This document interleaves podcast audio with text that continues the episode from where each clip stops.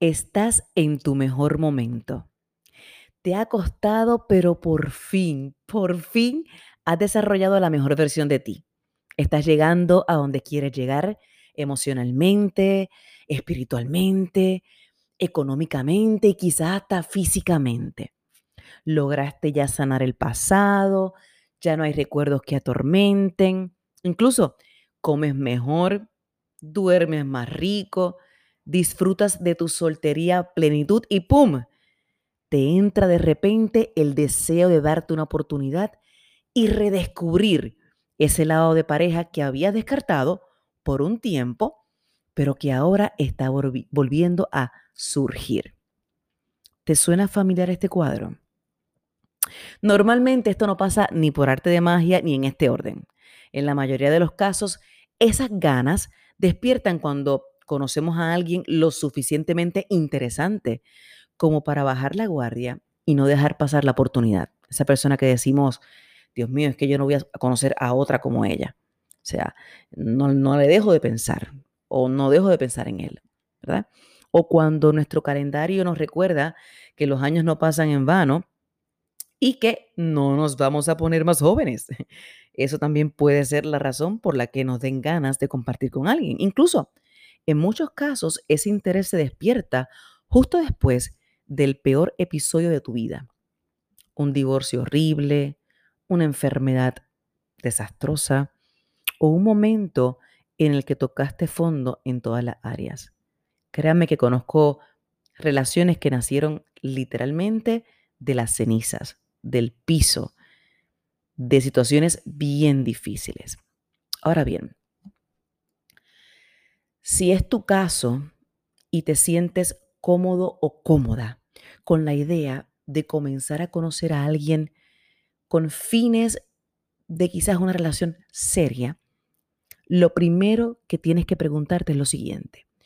¿Por qué quiero darle rienda suelta a la osadía de conocer a alguien y permitirme sentir una vez más. ¿Por qué? ¿Es porque no quieres más estar solo o sola?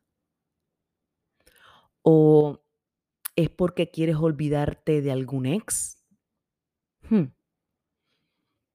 ¿Es porque sientes que te están pasando los años y te estás quedando atrás? ¿O Peor aún, es porque necesitas ayuda económica o emocional para superar un momento difícil. Porque déjame decirte algo, si esas son las respuestas, guárdese las ganas y no ande desordenando la vida de alguien más, pero para nada. Porque te puedo adelantar que eso no va para ningún lado, no va a terminar bien. Si esas son las razones por las cuales tú quieres comenzar a conocer a alguien y darte la oportunidad real de volver a sentir bajo esas razones, no lo intentes. Lo he visto tantas veces que puedo escribir un libro de intentos fallidos por esas razones.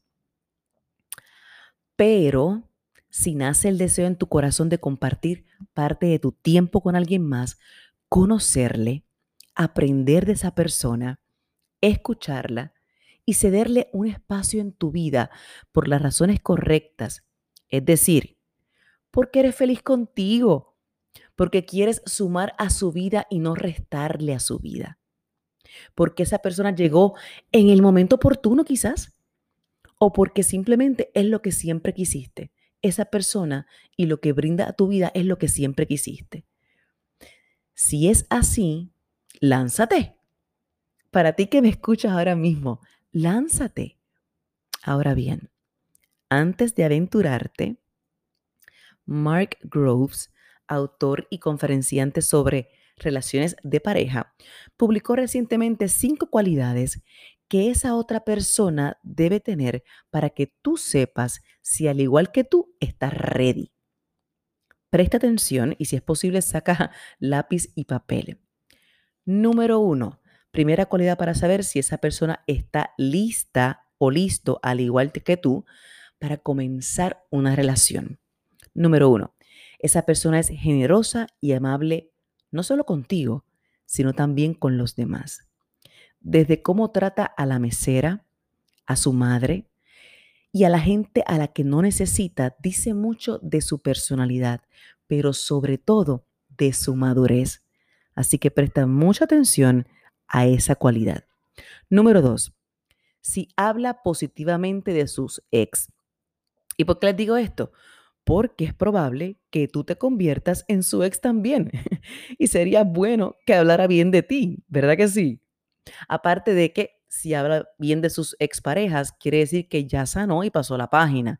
Y eso, créanme que eso es una mega luz verde. Ojo, hablar bien de sus ex y hablar constantemente de sus ex no es lo mismo. Si no para de hablar de ellas, huye, sal corriendo, porque quiere decir que no ha superado eso.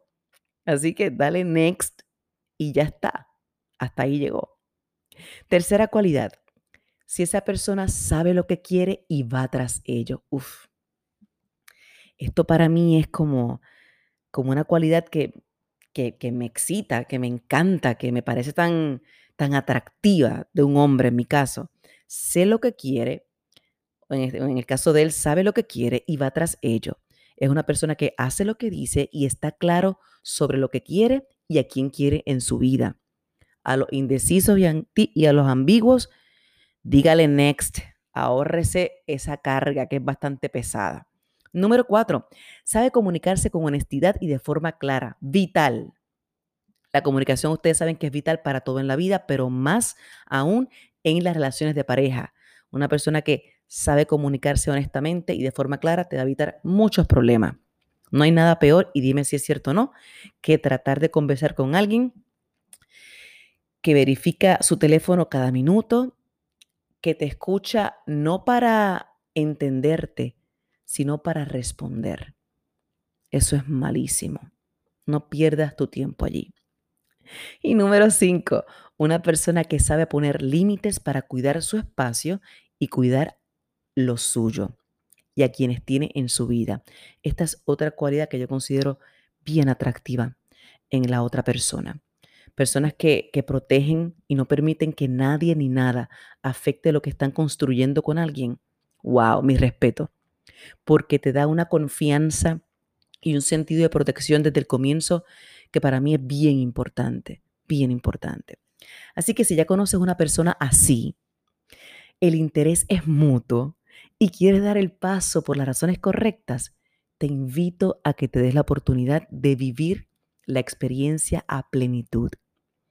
Y ojo, no te sorprendas si viene en un empaque que no es al que estás acostumbrada o acostumbrado. Es decir, a ti te gustan altos, sin hijos, profesionales, y de repente conoces a este chico bajito, con hijos, en un proceso de cambios y evoluciones. Date la oportunidad. Si llena las otras áreas en tu vida, ¿por qué no? Suelta los filtros. Yo se lo digo a cada rato a mis amigas.